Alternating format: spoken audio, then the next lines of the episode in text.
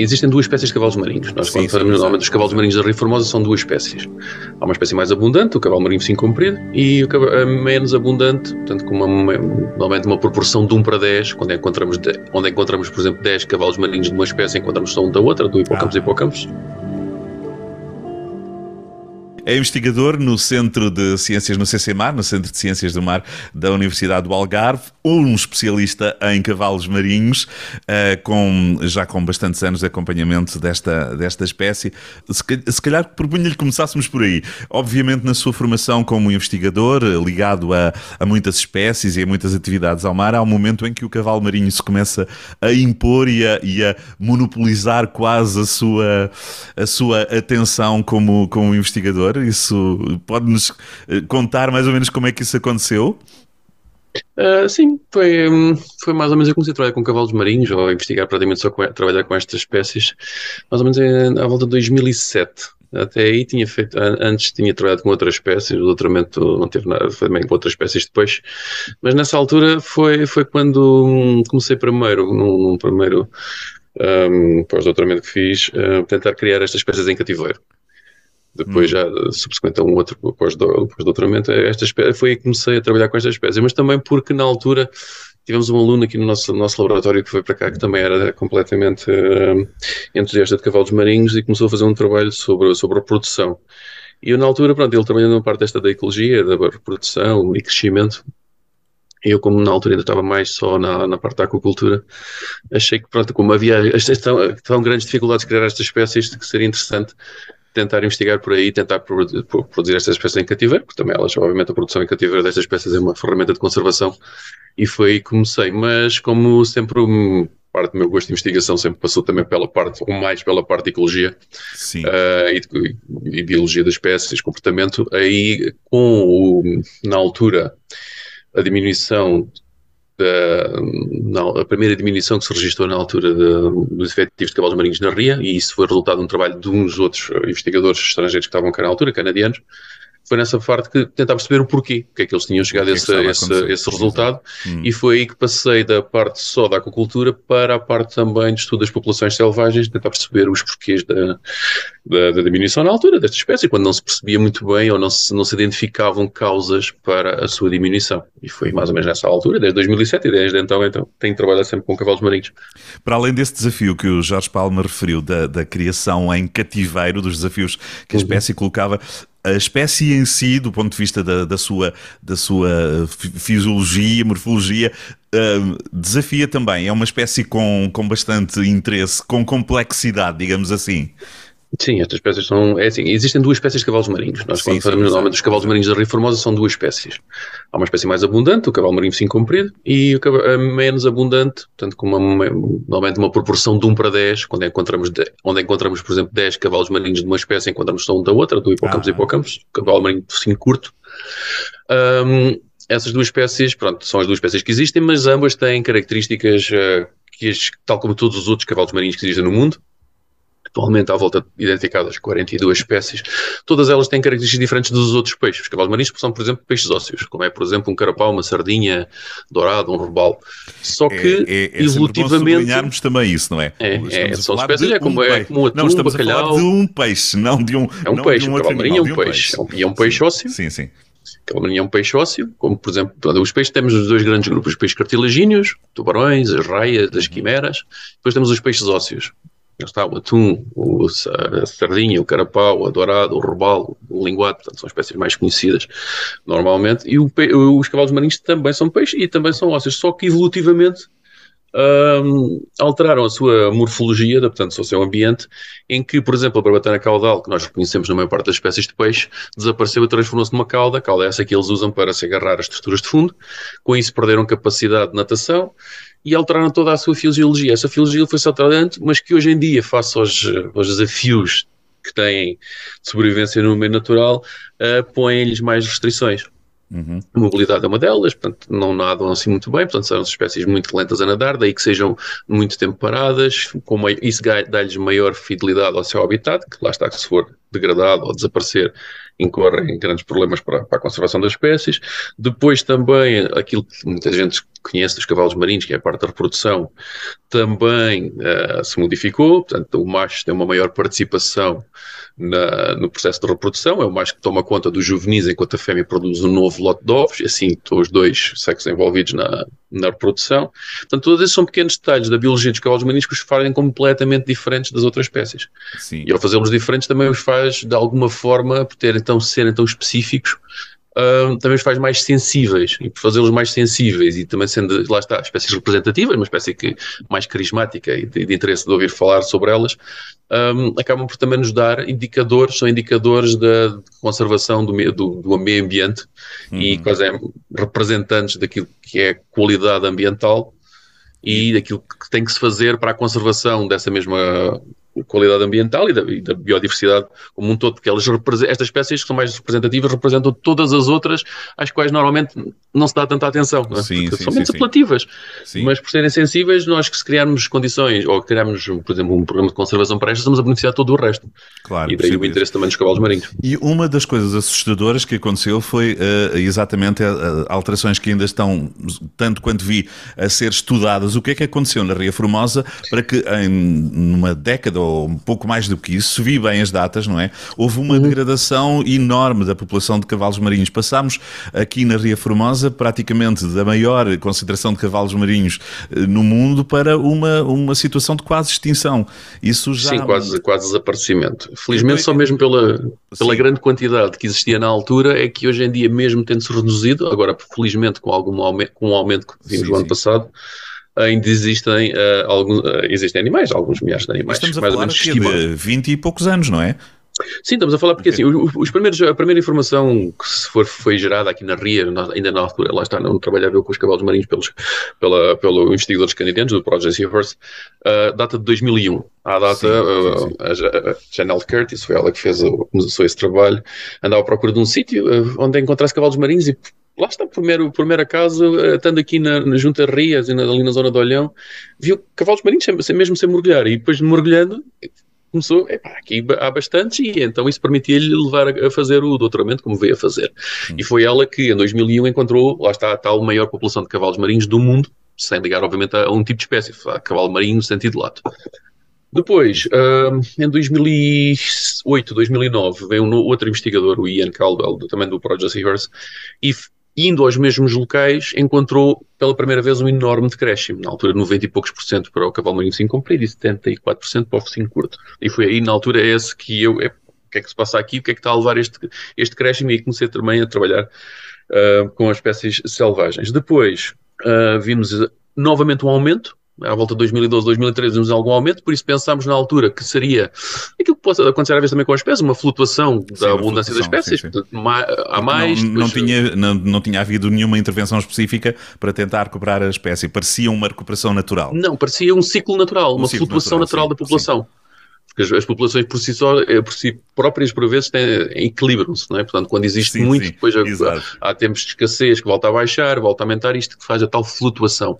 E nós, na altura, só identificámos alguma degradação ambiental, sabíamos existir alguma uh, atividade ilegal, mas não direcionada aos cavalos marinhos, portanto, recortia-se principalmente na degradação ambiental, mas não justificativa desta tão grande diminuição, e depois, como vimos esse aumento, pensámos, ok, é uma flutuação.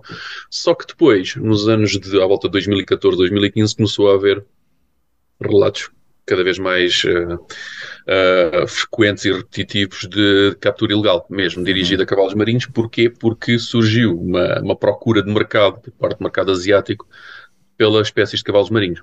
E depois, obviamente, pondo-se um preço pronto, neste recurso, começaram a ser capturados claro, ilegalmente. Claro, ilegalmente. Isso levou então àquele dramático, não tem outro nome mesmo, dramático decréscimo que vimos nos últimos anos, entre os anos 2018, 19 e 20, em que chegamos então ao tal mínimo de ter apenas quase um decréscimo de 96% da população. Uhum. Foi essa questão, que depois. É, essa questão económica tem muito, é também, também já conhecida dos mercados asiáticos, dos cavalos marinhos, extrai-se uma série de, enfim, potenciais ou, ou, ou possíveis medicamentos e uma série uhum. de coisas que daí que sejam tão procurados quase o, do outro o lado. O cavalo marinho é utilizado na medicina, na medicina oriental na medicina chinesa oriental, sim, sim. como um ingrediente. Portanto, enquanto na medicina tradicional, na medicina ocidental, temos um medicamento que é composto por vários compostos ativos, não é? que formam um uhum. medicamento. No caso da medicina tradicional, é a proporção de diferentes ingredientes naturais que faz um medicamento. E o cavalo marinho é um deles. Portanto, o que é que são aí, exatamente? Que tipo de. Que vão utilizar X, X, gramas de cavalo marinho mais X gramas de, de outra coisa qualquer, forma e depois que potencialmente é-lhes atribuído um, um, efeito benéfico para diferentes doenças.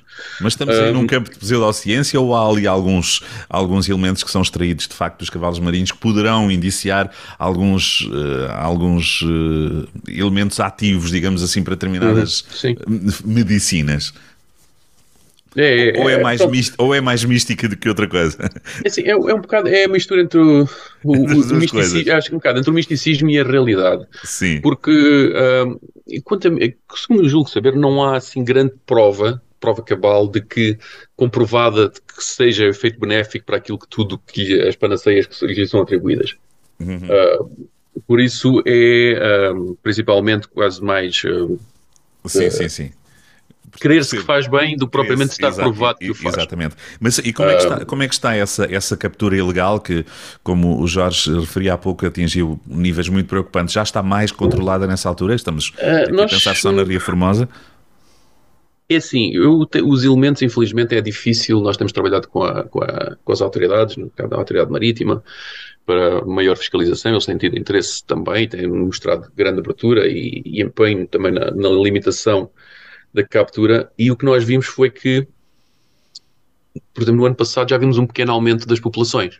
Sim. Portanto, isso quer dizer, ou, ou podemos atribuir isso a vários uh, eventuais vários fatores. Mais fiscalização na captura. Mais fiscalização, mas maior, queremos nós também querer maior sensibilização da nossa sim, parte também para, sim, sim. para a questão dos cavalos marinhos, mas também, se calhar, fomos também uma parte, uh, um emendente pouco mais prática, quer dizer, acaba de dar menos rendimento, como há muito menos agora, deixa de haver justificar uh, uh, este tipo de atividades por um menor retorno, enquanto sim, antes sim, sim. era era-nos reportado capturas de, de, centenas por noite, agora provavelmente se calhar esse, esse valor seria inferior, o que não, justi não justificou de alguma forma a manutenção destas atividades. Muito bem. Esse poderá também ser um fator, eventualmente não sabemos, porque tudo isto é muito complicado. Sabemos e atribuímos, obviamente, à pesca ilegal, que aconteceu e acontece, infelizmente, continua a acontecer, mas para a captura de espécies uh, comerciais.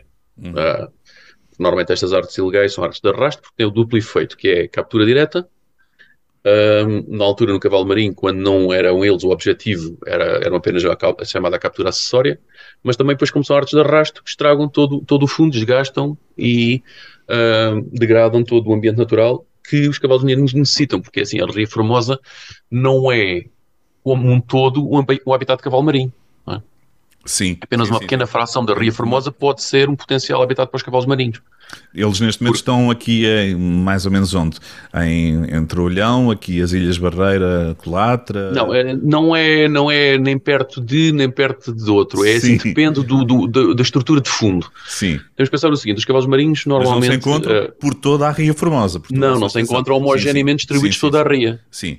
E assim, uh, as duas espécies são diferentes. Enquanto o cavalo marinho focinho comprido mais abundante prefere habitat, chamados habitats mais complexos. Quer dizer o quê? Quer dizer que precisa de, de, estruturas variadas no fundo para que isso constitua um habitat para eles.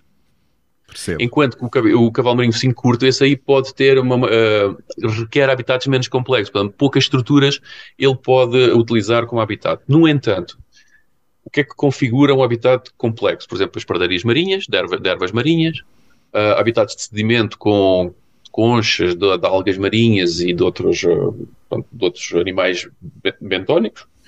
Isso são os dois principais habitats. Ora, isso não está homogeneamente, esses dois habitats não cobrem o fundo da ria, nem, nem perto nem de longe, porque também temos que pensar o seguinte, a ria Formosa é um sistema dinâmico de marés, em que em maré vazia praticamente 80% fica a seco durante a maré vazia, Sim, e os cavalos marinhos só existem abaixo do limite de maré vazia. Portanto, logo isso, a Ria tem 20% disponível de potencial hum, habitat. Desses 20%, sim, sim. a maior parte é só zona ou de areia, ou de areia e lama, ou de habitat não ótimo, por isso estimamos que uma pequena, só uma pequena porcentagem da RIA, nós temos trabalhado, tentado trabalhar nisso, uh, de qual uh, será o o, o porcentagem de habitat disponível na ria, mas é muito pequeno. Daí que, onde existe, seja mais perto do canal de Olhão, seja mais perto do canal de Faro, uh, onde existe este tipo de habitat, poderão existir cavalos marinhos. E Jorge Palma, e há, e há, populações conhecidas, mesmo que seja com poucos indivíduos, noutras zonas da, da nossa costa? Aveiro, Sim, há, sei lá, Zimbra, ou, ou é, não, é um, não é um exclusivo da Ria Formosa? Não, não é exclusivo da Ria Formosa, mas quase. Portanto, aqui no Algarve temos, temos a Ria Formosa, uma pequena população no, no, no, no Arade, portanto, uhum. no, no, junto a Portimão. no Rio Arade, na, praia, na zona da Praia da Rocha, não é? portanto, aí Alvor, está uma pequena também, comunidade. Não. Alvor? Depois, como? Em, Alvor, em Alvor Sim, Alvor, há, sim, a, Ria de Alvor. A Ria de Alvor, um, portanto, Zaguarate tem alguma. Sabemos ter, mas muito sim, praticamente sim, residual. Tem muito mais. E depois sabemos que existe no SAD, também existe uma população de cavalos marinhos no SAD. Já no Tejo, julgo que menos e mais para norte também não, não estão referenciadas uh, consistentemente, apesar de poder existir. Uh, estamos, em, em, Portugal será mais, lá está, Rio Formosa e História do Sado. Sim, sim, sim. E, é, e daí que a Ria Formosa tenha adotado o cavalo marinho como seu símbolo e muito, e, e muito uhum. bem. Um, há neste momento o projeto a decorrer que tem a ver exatamente com a salvaguarda uh, do cavalo marinho, a salvaguarda dessas zonas que o Jorge Palma há pouco referia, que uhum. são importantes, não é? Qual é o ponto de situação nesta altura? E podemos entrar aqui no projeto que é o Sea, o Sea Horse, que vem de Seagrass e sim, Sea Horse Restoration, ou seja, recuperação, uhum. sim, sim, salvaguarda do, do, cavalo marinho, e o Seagrass, cá estão as, as tais pradarias. Este projeto vem na sequência de um outro projeto anterior anterior, não é? Que Sim, vem na sequência. É, é, pronto, nós até hoje, eu, enquanto, enquanto coordenador de projetos, tive dois, dois, três projetos de cavalos marinhos, dois na RIA. Portanto, Sim. o primeiro foi o IPOSAVE em 2012, foi aquele que deu aquela, aquela ideia. Pronto, tentámos buscar as, o porquê da, daquele decréscimo e causas para isso. Identificámos, uhum. lá está, a degradação ambiental, identificámos também o, a poluição sonora que também afeta os cavalos marinhos, da navegação. Uh, fizemos restaura, restaurámos, enquanto ferramenta de conservação, restaurar alguns ambientes aquáticos, a identificação dos cavalos marinhos uh, por si, não é? porque todos eles são diferentes, não existem dois cavalos marinhos iguais destas duas espécies. Sim, Portanto, sim. conseguimos identificá-los um a um pelo padrão que eles têm. Uh, tudo isso veio desse primeiro projeto. Depois, no segundo projeto, foi esse eminentemente aquacultura, a parte de nutrição.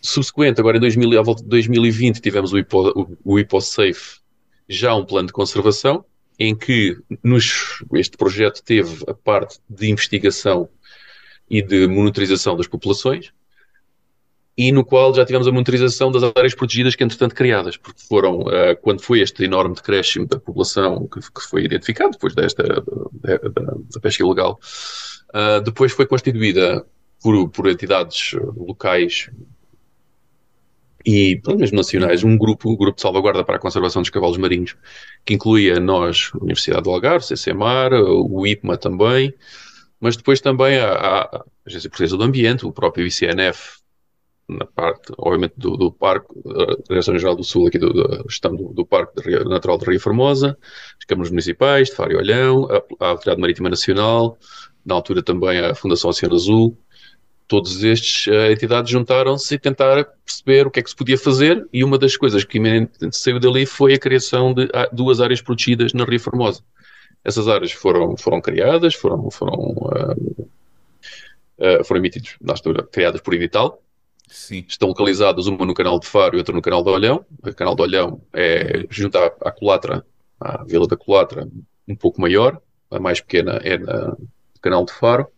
E recentemente, por também um projeto que temos com, com o Rotary Club de, de Almancil, financiamento privado que financiaram a sinalização destas áreas, eh, destas áreas protegidas. Essa a nossa área parte protegida é uma área que está, está delimitada de que forma? Não há navegação? Está delimitada com sinalização à navegação Sim. atualmente. E, portanto, na, não há navegação mesmo, portanto, é uma área. Não deve haver navegação. Não deve, não deve haver, porque são duas, são duas zonas chamadas duas, eh, de proteção integral. Sim. Portanto, são áreas de refúgio são duas áreas de refúgio para cavalos marinhos. Aquilo, ouve-se falar de santuários de cavalos marinhos, de, de, áreas marinhas protegidas ou de áreas de refúgio. Portanto, praticamente, é assim, legalmente tem conotações diferentes, mas podemos lhe dizer áreas de refúgio de cavalos marinhos. Uhum. por, uh, por lei, são áreas de exclusão à navegação e a qualquer atividade humana dentro delas. Exceção feita no caso a... muito pontual da, da, sim, da culatra, sim, apenas um sim. ou dois pescadores podem passar podem fazer isso. direito de passagem, não de exploração. Claro. Por isso, e, nada e pode acontecer essa, ali para além de investigação. Jorge Palma, essa, essa intervenção para já foi apenas na delimitação, apenas já, já, é imenso, na delimitação dessas áreas, na proibição de navegação, ou vocês estão, ou estiveram, ou vão estar com intervenção também, por exemplo, na recuperação das, das pradarias marinhas? Não, fizemos, recuperação, nem fizemos dentro do, lá está, isto que liga os dois projetos. Sim. No caso do HipoSafe, nós na altura fizemos a monitorização destas áreas uhum. e depois fizemos também a requalificação numa delas, no caso da, da, da área, da, da, área de proteção daqui do canal de Faro, da Geada, nós testámos a requalificação ambiental. E o que é que fizemos com essa requalificação ambiental? Foi num processo híbrido, porque é assim, os cavalos marinhos, como eu falei há pouco, uh, são espécies que existem sempre de, abaixo do limite de maré vazia. Portanto, são abaixo do chamado subtidal. Tidal é limite de maré. Não é? Sim. Ora, Normalmente as, as pradarias de ervas marinhas ocorrem no intertidal, então o intertidal é a zona de marés, abaixo dele um pouco, mas zonas um pouco mais profundas já não tendo a luminosidade suficiente, a luz de sol suficiente, já começam a, a rarear um pouco. Mas existem cavalos marinhos. Por isso é que nós tentámos perceber era se poderíamos fazer o transplante de ervas marinhas e qualificar ervas marinhas numa zona menos profunda e numa zona mais profunda, onde ainda existem um, cavalos marinhos, a colocar estruturas artificiais. E foi isso que fizemos. E fizemos essa requalificação dentro de uma das áreas protegidas para ver como funcionava e tivemos resultados muitíssimo interessantes porque Sim. tivemos dois pontos completamente, dois pontos temporais muito interessantes. Primeiro foi, mesmo sem nenhuma intervenção desta que acabei de dizer, de requalificação ambiental, e apenas por criação das áreas protegidas por, por edital, ao final de um ano já vimos algum aumento maior aumento da densidade de cavalos marinhos dentro da área protegida do que fora dela. Depois, na área requalificada, que foi feito no final de 2021, em 2022, por exemplo, tínhamos 100%, 100 mais de cavalos marinhos na área requalificada dentro da área protegida do que fora da área não requalificada dentro da área protegida. Esse é um número muito entender. interessante, muito interessante. É, muito, portanto, nós ao proporcionarmos uma área protegida Exatamente. e darmos um habitat que lhes é favorável faz com que a população tivesse disparado. logo para ali. Essa era uma questão que, que eu lhe ia colocar, está respondida. Até que ponto é que os cavalos marinhos iam responder a essa a esse eles, é assim, a mobilidade dos cavalos marinhos não é muito grande. a oferecer, não é? Exato. Mas eles, eles, a mobilidade deles não é muito grande, porque Sim, eles normalmente, claro, claro. se não forem impactados, não, não se movem muito. Mas os que ali estavam, claro, tem sempre uma nós fizemos esse estudo já há uns anos atrás, ainda com, com os canadianos, que é por telemetria, e nós vimos, por exemplo, se o, o animal, se não, se não impactado, se nada acontece, mais ou menos tem um.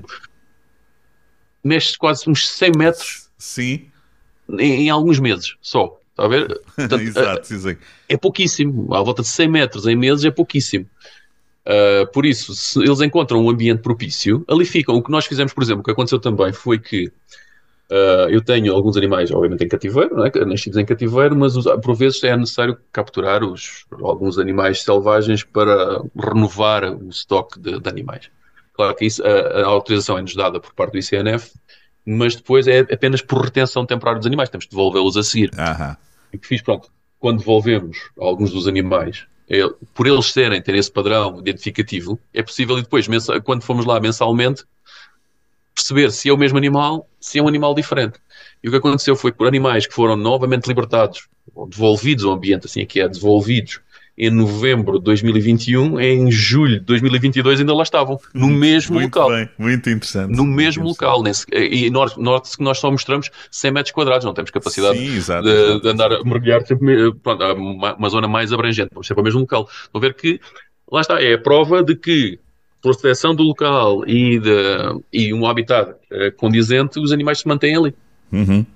O Jorge, o Jorge Palma, no princípio, fazia aqui uma, na apresentação da importância do estudo desta espécie também, uh, o que ela nos pode ensinar do ponto de vista de degradação das condições ambientais, especificamente na Ria Formosa.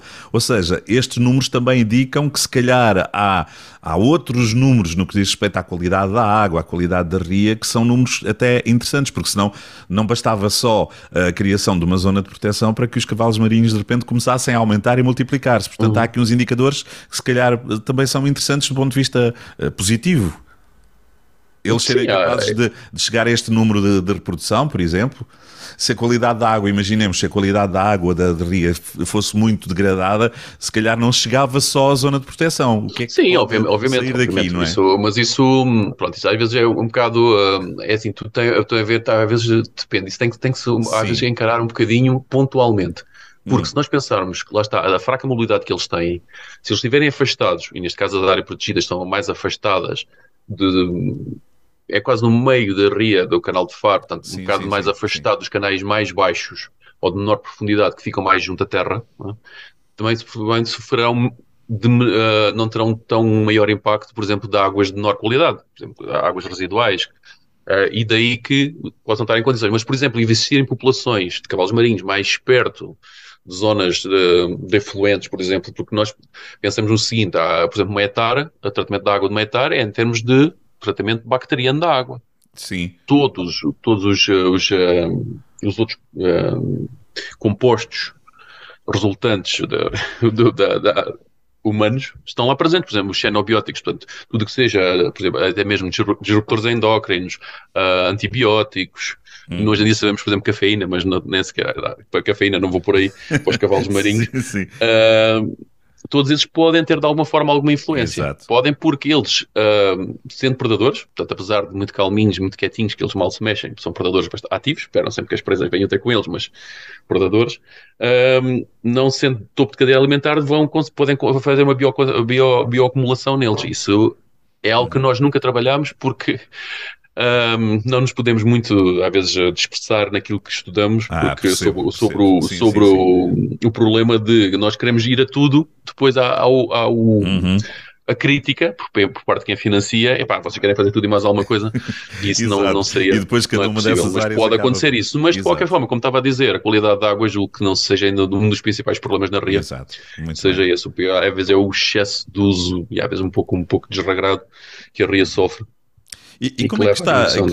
Pouco, eh, como é que está a zona, eh, a questão, eh, a zona? Como é que estão essas zonas no que diz respeito, por exemplo, à, à intervenção e à oferta turística? Ainda se vê aqui em Olhão, onde estou, aqui na zona, se calhar já se vê menos agora, não é? A observação de cavalos marinhos. Isso é, como é que vocês encaram isso?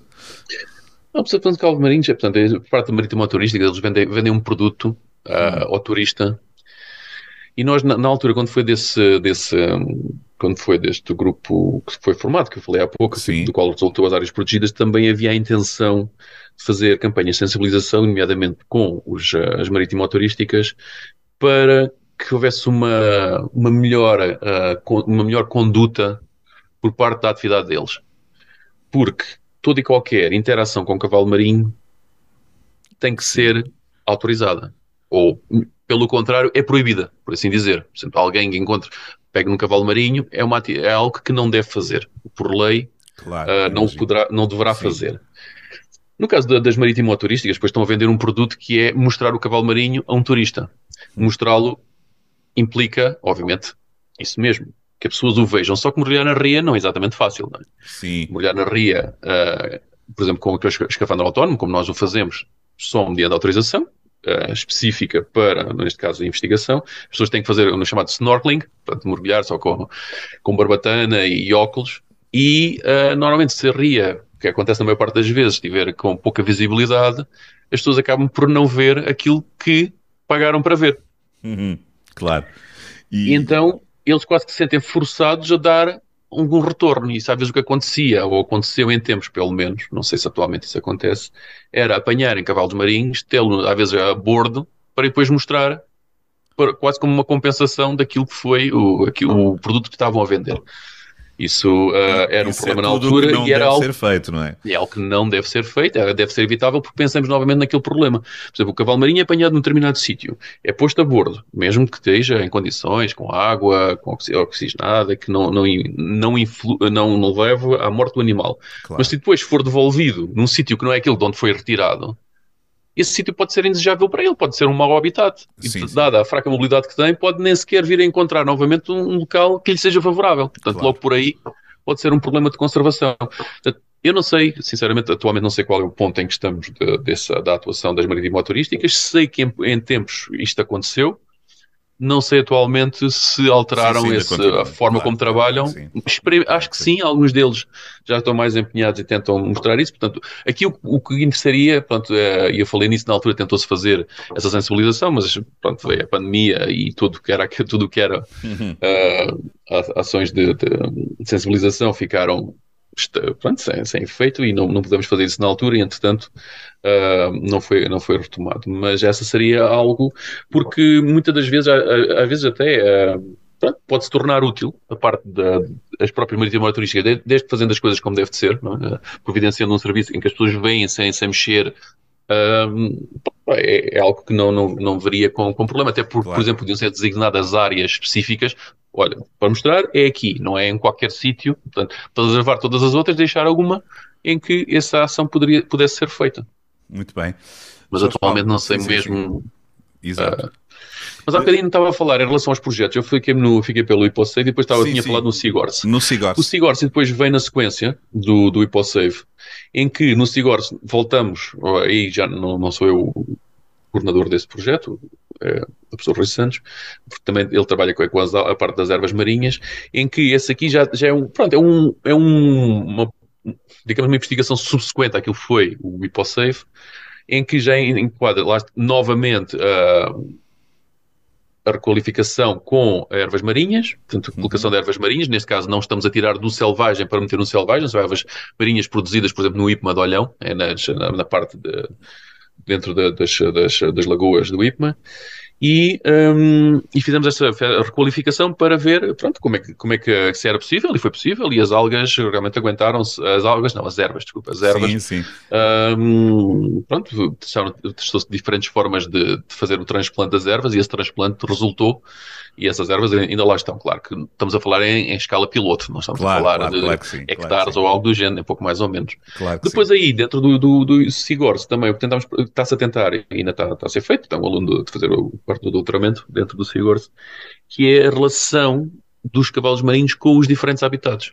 e neste caso a de ecologia e relação trófica. Uhum. Em que é que os habitats como as ervas marinhas, como as zonas de sedimento com, com substrato fundo, ou infelizmente, como que está acontecendo na Ria, que também é um problema, que é a, a que é uma alga invasora, uh, como é que os, os cavalos marinhos lidam, estão, lidam com, primeiro com esta invasora, e também como é que utilizam as outras, as outras, os outros habitats, em termos de utilização do habitat e relação trófica com ele, em que é que dependem, ou em que medida é que dependem das presas que lá, que lá existam, e é isso também já está a ser está, está, está neste, neste, neste, projeto. Muito bem, ainda há muito para andar, mas há, já, há muito para, já há muito conseguido, e ainda bem, e falámos muito nisso aqui, que os, os sinais são positivos, e isso é muito bom para quem está no Sim, é, o ano passado, o ano passado foi, foi muito bom, porque lá está, foi a última, foi a única, a última ação de monitorização dentro do projeto Sim. do IPOSAVE, foi em julho passado, no verão passado, e nós vimos o aumento, foi um aumento bastante bom comparativamente àquilo que tinha sido o problema. Portanto,